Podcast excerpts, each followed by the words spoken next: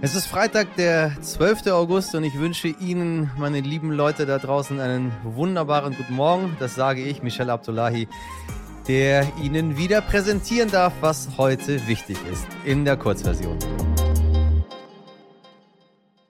Zuerst für Sie das Wichtigste in aller Kürze.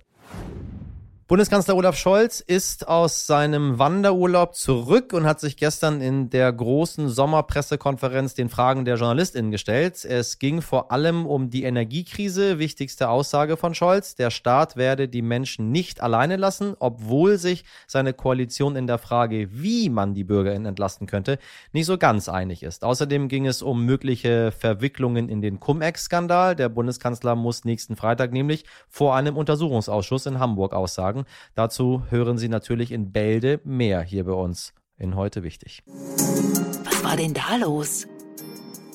Tja, was war da denn los? Vielleicht haben Sie es mitbekommen diese Woche, liebe HörerInnen. Da gab es vor allem in den sozialen Netzwerken ganz schön viel Aufregung um ein Wort von Bundesfinanzminister Christian Lindner. Gratis-Mentalität.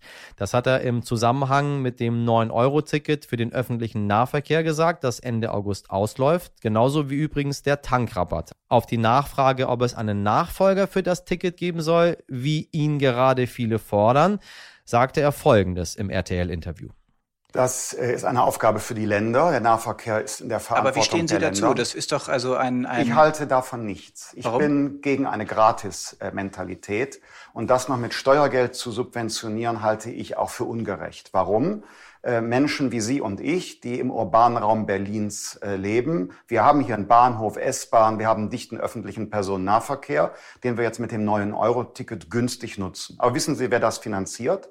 Das finanziert die Familie mit einem mittleren Einkommen, die auf dem Land lebt, Steuern zahlt, keinen Bahnhof hat, auf das Auto angewiesen ist. Die bezahlen das 9-Euro-Ticket für die anderen. Wobei viele von denen ja auch auf den Zug umgestiegen sind jetzt in den letzten äh, Wochen. Ich muss Ihnen ein Geheimnis verraten. Nicht überall in Deutschland im ländlichen Raum gibt es Schiene und gibt es die Bahn. Und deshalb brauchen wir ein anderes Modell. Richtig durch die Decke ging es dann, als Lindner sich am Montag auf Twitter nochmal gegen Hashtag Gratismentalität ausgesprochen hat. Von dem Ticket kann man ja halten, was man möchte. Deshalb erstmal der Faktencheck für Sie. Oh Gott, habe ich Faktencheck gesagt? Verzeihen Sie. Die Fakten für Sie. 38 Millionen 9-Euro-Tickets wurden bisher verkauft. Fasst T-Online am Donnerstag zusammen. Dazu kommen noch 10 Millionen reguläre Monatskarten, die dadurch natürlich günstiger werden. Die Nachfrage war also riesig. Zu den Kosten. Den Bund hat das Ticket für drei Monate 2,5 Milliarden Euro gekostet. Ein potenzieller Nachfolger würde VerbraucherInnen aber mehr als 9 Euro kosten und wäre damit wieder günstiger für den Bund. Die Klimabilanz, nun ja, ich hätte sie mir besser vorgestellt. Philipp Kosok, der Projektleiter für öffentlichen Nahverkehr beim Think Tank Agora Verkehrswende, hat sich die vorläufigen Zahlen angesehen. Er sagte der Nachrichtenagentur dpa, durch das 9-Euro-Ticket werde sogar für mehr Verkehr gesorgt, weil mehr Leute unterwegs sind. Das wiederum führt uns zur sozialen Ebene, denn auf einmal können mehr Menschen den öffentlichen Nahverkehr tatsächlich nutzen, weil er so günstig ist und zum Beispiel Ausflüge unternehmen, mal in die Stadt fahren oder andere Dinge tun.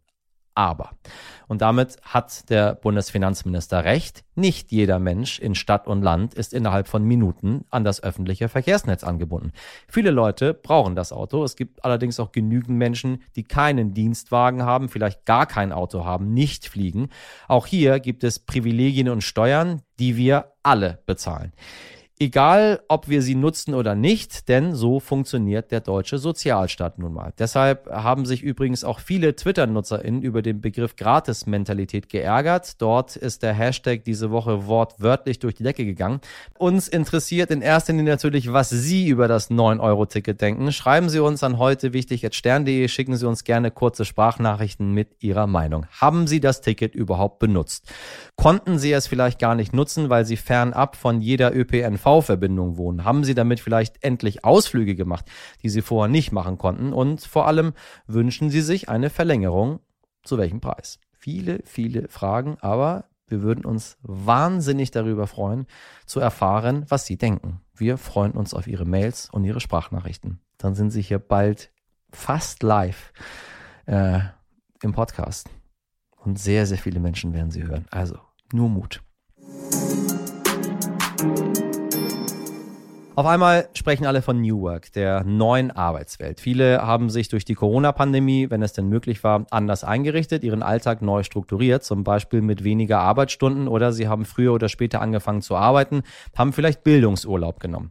Dahinter verbirgt sich der Anspruch auf fünf bis zehn Tage extra Urlaub pro Jahr für anerkannte Seminare. Nur zwei Prozent der ArbeitnehmerInnen nutzen aber ihren Anspruch Warum ist das so, haben wir uns gefragt. Und warum tun wir uns in Deutschland oft so schwer damit, Leistung und Wohlbefinden miteinander in Einklang zu bringen? Meine Kollegin Laura Chapo hat mit der Mitbegründerin des Startups Bildungsurlauber.de, Lara Körber, darüber gesprochen. Hallo Lara, schön, dass du bei uns bist. Ich freue mich sehr. Hi. Ähm, wir sprechen ja heute ein bisschen über New Work. Kannst du mal erklären, was man eigentlich unter diesem Begriff versteht? New Work ist ein Überbegriff für ein neues Verständnis beziehungsweise eine neue Einstellung zu Arbeit. Und auf der anderen Seite eben auch den strukturellen Wandel, der mit diesem neuen Verständnis einhergeht. Und ähm, man betrachtet Arbeit einfach ähm, nicht mehr losgelöst vom Menschen, sondern ähm, der Mensch ist Teil des neuen Arbeitsverständnisses. Ähm, auf der anderen Seite werden alte Prozesse und Strukturen aufgebrochen und neue Ansätze etabliert, wie zum Beispiel Homeoffice, äh, Sabbaticals, Jobsharing, Teilzeitmodelle. Und was auch ganz wichtig ist, ähm, neue Wertevorstellungen kommen ins Arbeitsleben. Das heißt, ähm, Selbstverwirklichung, Miteinander, Sinnhaftigkeit, äh, Kommunikation auf Augenhöhe, ähm, Vertrauen, Weiterentwicklung, das sind alles Aspekte, die New Work beinhalten. Die Treiber für diesen Richtungswechsel in der Arbeitswelt sind ja eigentlich vor allen Dingen junge Menschen, also Millennials, die Generation Z, die ja auch eher arbeitet, um zu leben und nicht umgekehrt. Wie hat sich das Arbeiten in den vergangenen Jahren aus deiner Sicht so verändert? Ähm, Purpose ist sehr, sehr viel mehr in den Mittelpunkt gerückt. Und Purpose nicht nur im Sinn von, ähm, ich möchte eine sinnvolle Arbeit haben, sondern ich möchte auch sinnvoll mhm. arbeiten. Und ähm, das betrifft dann eben das Verhältnis Work-Life-Balance. Wie möchte ich leben? Ähm, wie ähm, kann ich Arbeit und Leben einfach vereinbaren, dass es mir gut geht? Und das ist ein Wandel, der in den letzten Jahrzehnten stattgefunden hat. Und ähm, gerade die junge Generation Z äh, bringt das halt ähm, noch mehr in die Unternehmen rein als Forderung. Und äh, gerade weil eben die Generation Z und die Generation Y ähm, einfach in den letzten Jahrzehnten mit sehr viel, ähm, sehr vielen Chancen und Möglichkeiten aufgewachsen sind. Die haben neue ähm, Ansprüche kennengelernt und eben auch neue Lebensmodelle. Also ähm, ein Lebenslauf, der ganz gerade verläuft, ist vielleicht gar nicht mehr das, was man ähm, als äh, so anstrebt als ähm, als Generation Z oder Generation Y und dementsprechend mhm. ist man offener und eben auch offener dem Wandel gegenüber und auch offener, ähm, Jobs auch zu wechseln das Streben nach dieser besseren Work-Life-Balance bei dieser jungen Generation, ähm, hat das aus deiner Sicht auch was mit Überfluss zu tun? Also was sagst du zum Beispiel, wenn jetzt eher auch die ältere Generation ja sagt, also wir sind ja auch ein bisschen verwöhnt, ne? Also es wird ja auch manchmal ein bisschen geächtet. Also ich finde ehrlich gesagt nicht, dass die junge Generation verwöhnt ist oder verwöhnt wird. Ähm, ich finde eher, dass die Unternehmen über Jahrzehnte verwöhnt wurden. Und ähm, indem zum Beispiel Mitarbeitende einfach still mitgezogen haben oder äh, still gelitten haben und auf einmal kommt eine Generation, mhm. die sagt, ähm, wir möchten neue Arbeitsbedingungen und ähm, fordert diese laut. Und natürlich rumpelt das eben. Und ähm, das ist, ähm, denke ich, total gesund, um ein besser und notwendig, um ein besseres Arbeitsleben zu schaffen für uns alle. Und ähm, ja, die Generation Z, ähm, du hattest es gerade angesprochen, die definiert beruflichen Erfolg nicht mehr als Prestige. Das mhm. ist keine, das ist nicht mehr so wichtig. Und ähm, Lebenszufriedenheit steht mehr im Fokus und die Säule, also Säule Job ist halt nur ein Teil davon.